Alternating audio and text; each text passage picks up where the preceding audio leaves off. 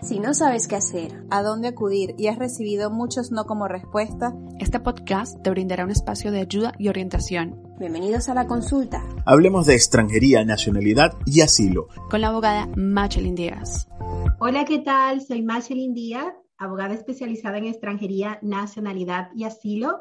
Y el día de hoy tengo el agrado de estar con Oscar Fernández León, abogado con el que hablaremos acerca de los precios y la reputación que puede tener un despacho.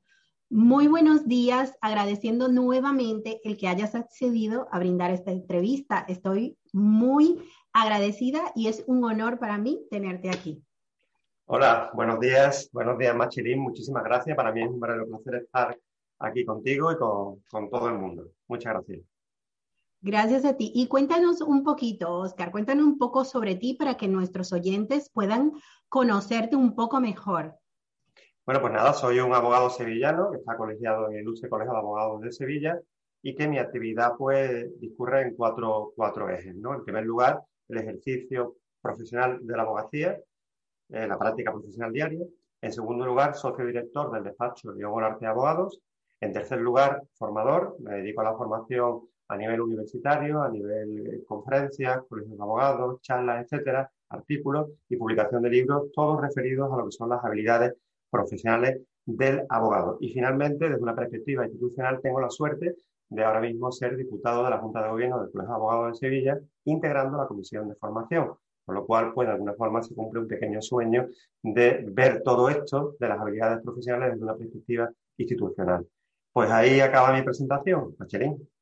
Pues yo agregaría que eres, eh, sirves como un pilar eh, inspirador para muchos abogados que inician en su ejercicio, porque yo misma fui a varias charlas donde dabas muchas recomendaciones para las hojas de encargo, para poder hacer una gestión de los despachos cuando iniciamos. La verdad que para mí es un honor y creo que la labor que haces es estupenda para todos los abogados porque nos das ese empuje que en la universidad no, no la dan. no la dan. Bueno, muchas, muchas, gracias, Machelín. Muchas gracias. Bueno, pues entonces comenzamos con la entrevista referente a el tema los precios y la reputación que puede tener un despacho. Yo realmente dentro de mi ejercicio profesional siempre he tenido la incógnita cómo se puede percibir, percibir la relación qué tienen los precios de honorarios y la reputación que puede tener un despacho. Es decir, esto estará eh, eh, relacionado, eh, los precios y la reputación. Bueno, ciertamente, ciertamente es un tema bastante complejo, porque aquí entran en juego muchísimos factores. Podemos partir de la base de lo que es la reputación. La reputación es la opinión o juicio que se tiene de alguien o que se tiene sobre el prestigio de alguien. Y esta reputación está formada por muchísimos factores. Por otro lado, está el tema del precio. Y el tema del precio es algo, el precio o los honorarios, vamos a hablar un poco de precios honorarios, ¿no? Es eh, un elemento clave para el cliente. El cliente es hipersensible al tema de los precios o de los honorarios de los abogados. Por lo tanto, partiendo de esta idea, podemos ahora establecer una serie de pilares hasta llegar al tema de la reputación. En primer lugar, todo cliente, todo cliente prefiere unos precios más bajos. Eso es obvio. Pero quiere recibir el, mismo valor, es decir, un valor por ese servicio que se le está prestando en base a ese precio. En segundo lugar, cuando nos encontramos con servicios que tienen muy escasa complejidad, que son muy sencillos, el cliente sí que va a cuestionar los precios porque va a ir siempre buscando precios bajos. El cliente sabe que es un commodity. Se dirá, bueno, ¿cómo lo sabe? Pues lo sabe porque hoy en día ya con Internet se conoce todo, se consulta todo, se compara. Y en definitiva, cuando percibe que el servicio es un servicio muy sencillo, pues entonces sí se va a activar en él esa eh, defensa en cuanto al precio. Busco precios bajos, si tú no me lo das, me voy a la competencia. Pero cuando el precio es más complejo, perdón, cuando el servicio es más complejo y por lo tanto tiene, eh, digamos, más dificultad de elaborarse, de realizarse, eh, tanto en intensidad de trabajo como en el tiempo, el cliente ya ese automatismo de quiere un precio bajo cambia. ¿Por qué? Porque aquí entran varios factores, como son la confianza, la reputación, la marca e incluso el propio precio. La confianza, la confianza fortalece la seguridad en el despacho. La reputación y la marca, ¿qué es lo que hacen? Es una promesa de valor futuro, de, que el servicio va a ser un buen servicio. Y el precio ya igualmente también transmite mucho. Pero centrándonos en la reputación, ¿qué es lo que ocurre? Que claro, cuando un cliente se acerca a un despacho que tiene reputación para él y el asunto es un asunto complejo, como decimos, pues quizás, quizás la resistencia al precio va a ser mucho menor. ¿Por qué? Porque él encuentra en esa reputación, esa seguridad, esa confianza que le va a hacer discutir menos la cuestión del precio. Eh, Jordi Starella, en relación con este tema, nos llega a decir que no es, incluso no, no hace falta que se cuente con la confianza y con la reputación, sino que hasta un precio solo alto funciona algunas veces como placebo. Es decir, hay clientes que ante un precio alto lo asocian a calidad y al asociarlo a calidad, pues eh, por lo tanto dicen, bueno, se autoconvencen de, de, que la experiencia que están teniendo es importante y ven todo lo positivo del despacho para de alguna forma justificar esa decisión. ¿no? Por lo tanto, ¿Está vinculada la reputación a un precio? Sí, está vinculada. Está vinculada porque la reputación influye y favorece que el cliente sea menos retráctil a el movimiento de los precios, a el alza o a la baja. Claro, realmente en, en, el tema de los precios y la reputación que tienes mucha razón, la confianza es súper importante, dado que un cliente que ya tiene no solamente reputación de oídas o de conocida, sino que ya ha trabajado con un despacho, tiene esa, esa, ese voto de confianza para, para pagar en otros trámites por ya haber conseguido un éxito. Y ya la reputación que se logra a lo largo de los años eh, de los despachos, pues eso es más complicado, ¿no? De, de, poder ganar esa reputación, pero, pero yo me hago la pregunta, si, si hay despachos que, que no tienen esa reputación, pero tienen unos costes elevados de, para poder brindar sus servicios, digamos, pues sus servicios básicos, que a lo mejor apostaron por un despacho grande, que tienen unos costes muy altos y no tienen esa reputación. Eso sería como eh, ¿sería bueno para ellos que no tengan reputación pero tengan unos precios altos? ¿Cómo, lo ves ahí? Bueno, va a depender del servicio. Es decir, si el servicio es un servicio commodity muy sencillo, los precios altos no le van a favorecer en nada porque el cliente, como decíamos antes, va a ir siempre buscando la, rebaja y, siempre va pensando en la comparación con, con, el mercado, ¿no? con lo que dan otros servicios. Y si tienes unos precios, unos precios más altos, bueno, si careces de esa reputación, el cliente puede que eh, diga, vale, sí, un precio alto equivale a calidad de servicio, pero como yo no conozco la reputación, no tengo ese factor de confianza, pues ese efecto placebo ya no se produce. Y ya mm, a lo mejor me acerco más a otro despacho que tenga un precio alto similar o otro más bajo, pero que sí tengo una referencia reputacional favorable. Por lo tanto, el despacho tiene que preocuparse eh, lo primero que sí nos tenemos que preocupar cuando hablamos de precios y horarios es pensar en el valor que quiere el cliente. Eso es lo primero, el valor que, busca el cliente con nuestro servicio. Pero es que ese valor se construye no solamente con un gran servicio, sino se construye con un trabajo previo, trabajo de campo que hace el, abogado, especialmente con ese cliente, o con una generalidad y que le llega a ese cliente que está en el mercado mm, de, una reputación. Y eso eh, se forma por, muchísimo, por muchísimos factores que componen ese precio final. Sí, la reputación es lo más importante. ¿Y, crees que influye la capacitación de un abogado en el precio que pueda cobrar eh, por sus honorarios? Y ahí entraría en esa capacitación su experiencia también, es decir, el nivel de experiencia de, de especialización que tenga ese abogado en el asunto también. Bien, yo creo que un precio bajo no equivale a que el abogado no tenga suficiente capacidad, ni un precio alto equivale a que el abogado tenga más capacidad. Detrás de un precio tiene que haber un abogado con capacidad, porque si tú estás ejerciendo tu actividad, tú tienes que estar completamente preparado y tienes que estar, digamos, dispuesto a resolver el tema por el precio que tú establezcas. El cliente, ojo, pague un precio bajo o pague un precio alto, va a exigir exactamente lo mismo al, al abogado. Por eso muchas veces el gran fallo que se produce en muchos despachos es que se ponen para captar clientes a lo mejor precios bajos a tutiplén, empiezas a coger clientes y resulta que llega un momento que estás trabajando, dedicando un tiempo a ese cliente que podías dedicar a otro nuevo cliente por un precio superior, pero ya no puedes porque tú te has comprometido y tienes que cumplir con ello. Entonces, es una cuestión bastante delicada, pero un precio bajo no equivale a que detrás haya un abogado no competente, al igual que un precio alto no equivale a que sea un gran abogado que esté. Ahora bien, ¿qué es lo que ocurre?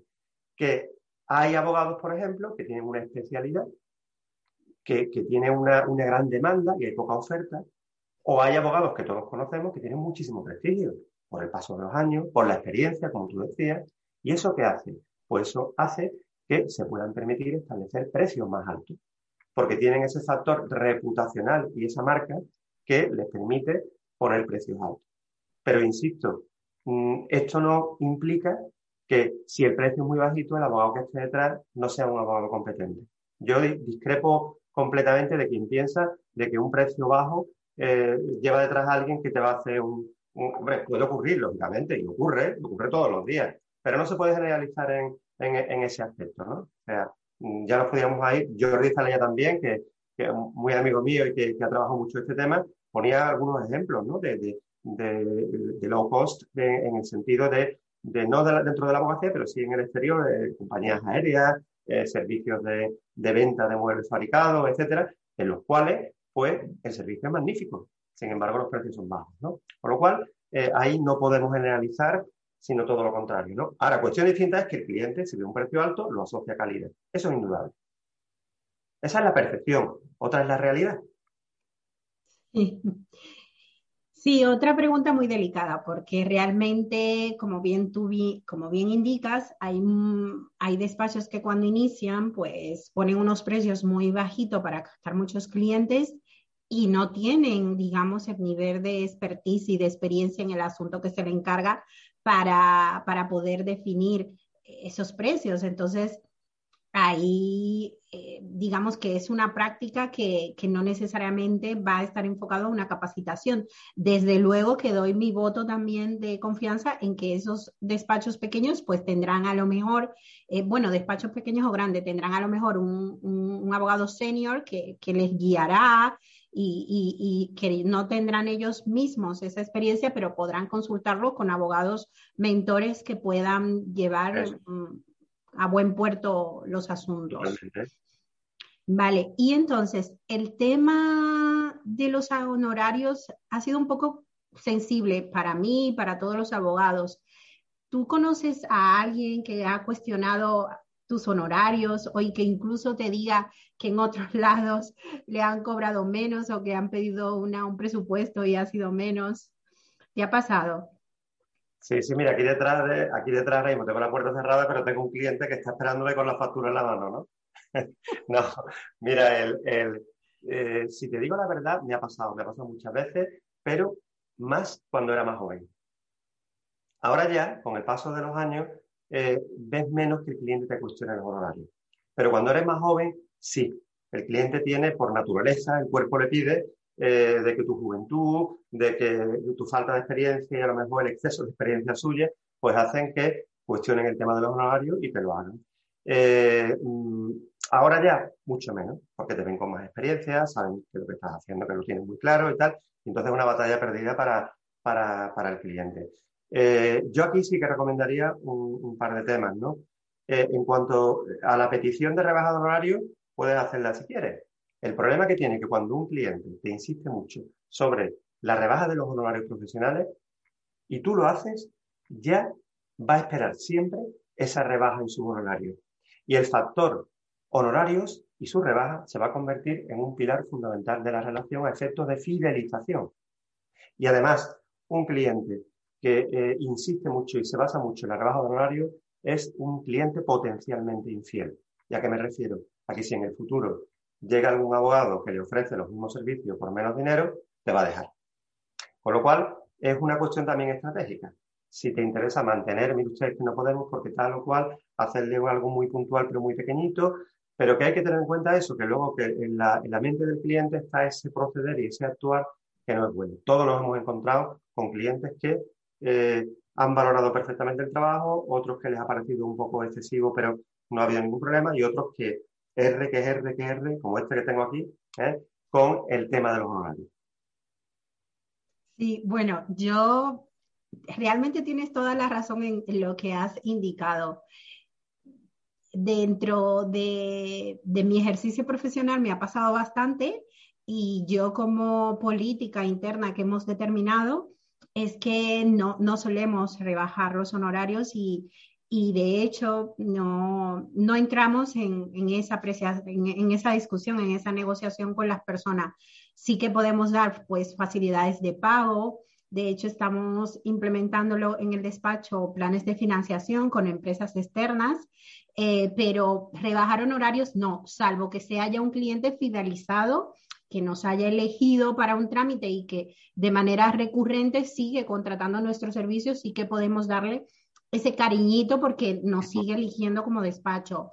Pero no sé si eso es mal o bueno, pero yo el que me dice, ¿me rebajas? Le digo, no, lo siento. Ya no, no, no entro a negociación. Claro, yo, siempre digo lo mismo. Tú cuando vas a, vas a una consulta médica, vas al psicólogo, vas al arquitecto, tú no vas por delante diciéndole, oiga, me vas a hacer una rebaja, ¿no? Yo, yo, nunca me he atrevido a un médico a decirle, bueno, ya, ya no porque ya va todo con las tarjetas y tal, ¿no? Pero pero, pero que nadie le, pide o te vas a comprar un, cualquier cosa, cualquier cosa, vas al carnicero y hagan una rebajita, ¿no? Y también, bueno, pues eso se, le, se lo dicen todavía, se le, dice a los abogados los despachos. Es algo tremendo, ¿no?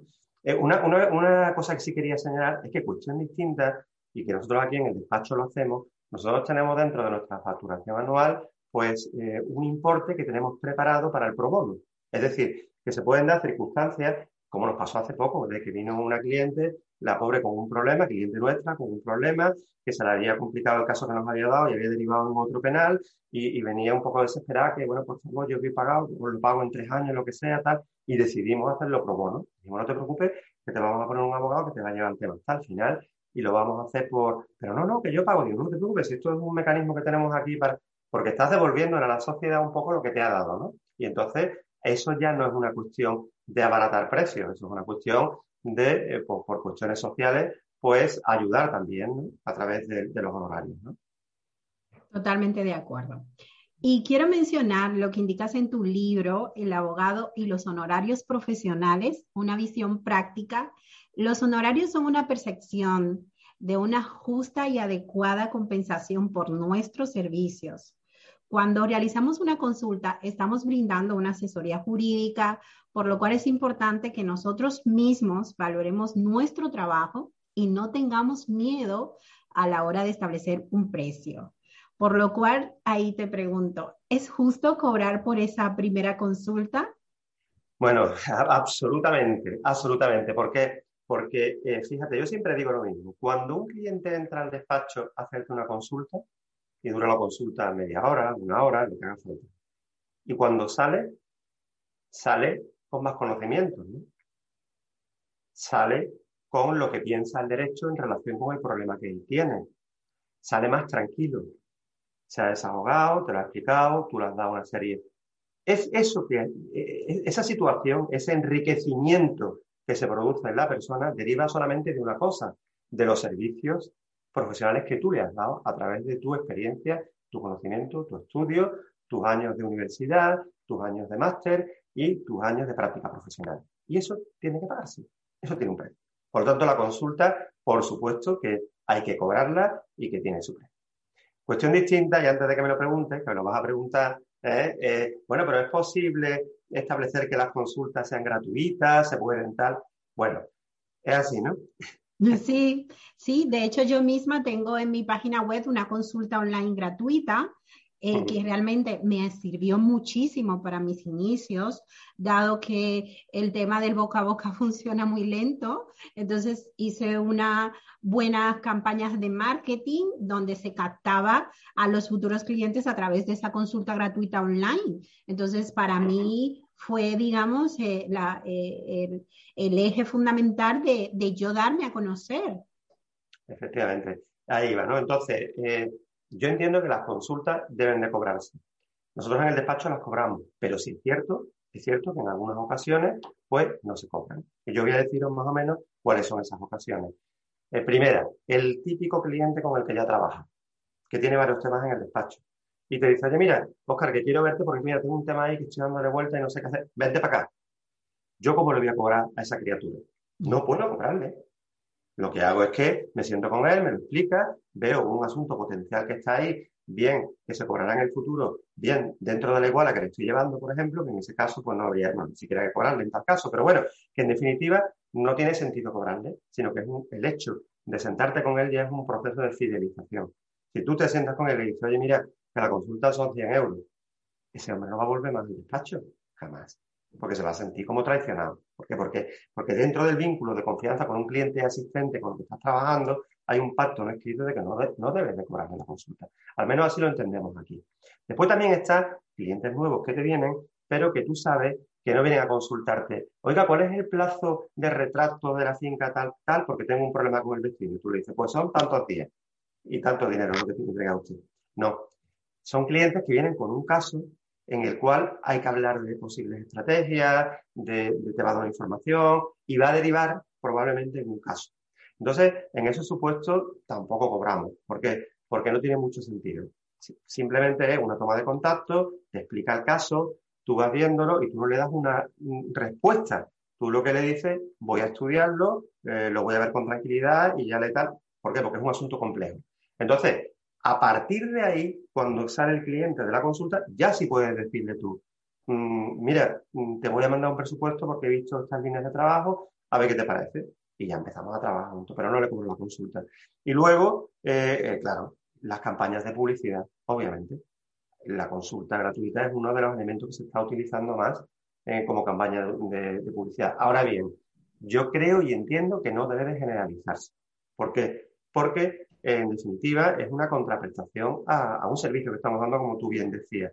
Entonces, si se hace puntualmente como campaña, sí.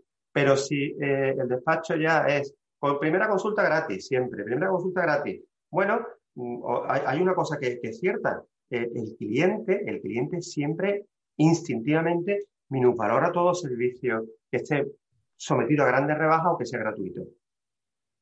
Es decir, eso, es, eso es instintivo. Igual que el cliente piensa que un precio alto equivale a calidad, piensa que un precio muy bajo o un precio, especialmente de un servicio que no sea un commodity, ¿no? Eh, un precio eh, que tenga, pues tenemos un descuento de un 50%, o además es gratuito durante los primeros tres meses. Bueno, pues el cliente va a minusvalidar la, calidad de ese servicio. Eso es indudable. Otra cosa que le convenga y diga, bueno, me voy. Pero eso va a ocurrir. Sí, totalmente. Y bueno, otra frase de tu libro, los honorarios profesionales como medida de fidelización de cliente, donde indicas que una adecuada gestión de nuestros honorarios va a permitir crear una fidelización con el cliente, para la cual tendremos que basarnos en los principios de previsibilidad, transparencia y moderación. Esta, esta frase me encanta porque justamente cuando nosotros establecemos nuestros honorarios, lo estamos haciendo porque podemos hacer estrategias, vamos a ser transparentes, vamos a poder prever situaciones de futuro, resultados y una moderación de, de, de, lo que es el asunto, lo que bien tú has indicado, de poder explicarle la complejidad de lo que vamos a hacer. Y eso se requiere mucho tiempo de experiencia. Esto tú lo dices porque ya tú, tú la tienes, ¿no? Bueno, yo, yo lo, que, lo que considero es que eh, la gestión adecuada de los honorarios desde el principio, desde el principio, es un elemento clave para fidelizar al cliente. ¿Qué es la fidelización? La realización de acciones que permitan que el cliente se encuentre satisfecho y se quede con nosotros en el despacho, que no sea fiel. Esa es la fidelización. Pues bien, ¿Y por qué es importante que los honorarios los gestionemos correctamente para esa fidelización? Pues muy sencillo, porque el cliente no conoce nuestro servicio, no sabe en qué consiste nuestro servicio. Y por otro lado, cuando viene al despacho, viene un poco condicionado por todo lo que escucha en la calle. Uh, los abogados son muy caros, te van a meter una que te vas a enterar, etcétera, etcétera. Entonces el abogado, si desde el principio se anticipa a esa preocupación del cliente, le dice, mire usted, nosotros somos transparentes, previsibles y moderados. Bueno, se lo dice, ¿no? Pero le lanza ese mensaje. ¿Y cómo se lo lanza? Pues mire usted, somos transparentes porque le vamos a hacer, antes de empezar, un presupuesto explicándole todas las características del servicio, el precio, mm, para que usted nos dé su conformidad si quiere que empecemos. Vamos a ser previsibles porque vamos a establecer, en cuanto a los horarios, unos ítems para el pago de los mismos, coincidiendo con los eventos judiciales no judiciales o incluso con plazos temporales, tres meses, seis meses, que es lo que recomiendo al día de hoy, lógicamente con los retrasos judiciales, ¿no? Y finalmente, vamos a ser moderados porque vamos a aplicar un horario razonable y no vamos a entrar en ninguna situación de abuso con usted. Esa es la clave. Si tú desde el principio le dices eso, al cliente le encanta. Yo lo tengo comprobado, ¿eh? Yo cuando me viene un cliente y empezamos a hablar y tal y cual, y antes que me, antes que me lo diga él, se lo digo. Digo, bueno, mm, ya le hemos dado antes una carta de bienvenida en el que se explica un poco el tema, pero bueno, cuando ya estás hablando con él, le decimos, usted, nosotros lo que sí le voy a decir una cosa, nosotros le vamos a mandar una, una especie de hoja de encargo presupuesto, usted le echa un vistazo si está conforme con los honorarios, eh, mm, nos hace la, transferencia de la primera provisión o nos firma el documento y empezamos a trabajar. Eh, que no está de acuerdo, que quiere, nos llama y resolvemos la duda que haga falta, etcétera, etcétera. Y eso parece que no, pero genera un impacto muy favorable en el cliente. Eh, hasta el punto de que hay compañeros, yo he dado muchos cursos sobre honorarios hace, ya años, y, me, acuerdo que en los colegios me, me decía mucha gente, bueno, ya, pero es que si yo le digo de principio lo que va a costar, entonces se va. Claro, yo le decía, digo, bueno, pero vamos a ver, ¿tú qué le vas a decir para que se vaya? ¿O qué pasa? ¿Que se lo vas a decir después entonces? ¿Se lo vas a decir cuando lleve seis meses trabajando y le vas a decir, y la criatura ahora va a decir, pero si yo no puedo, esto es una barbaridad. El cliente tiene un derecho, ¿eh? Y además ya está regulado y como, como consumidor tiene el derecho a saber desde el principio lo que le vamos, ya incluso eh, el nuevo Estatuto General de la Abogacía, el Código Ontológico, hacen mención a esto. Es decir, tiene necesidad de conocer una, una aproximación de los honorarios o, o, las bases clave en las que se van a determinar esos honorarios.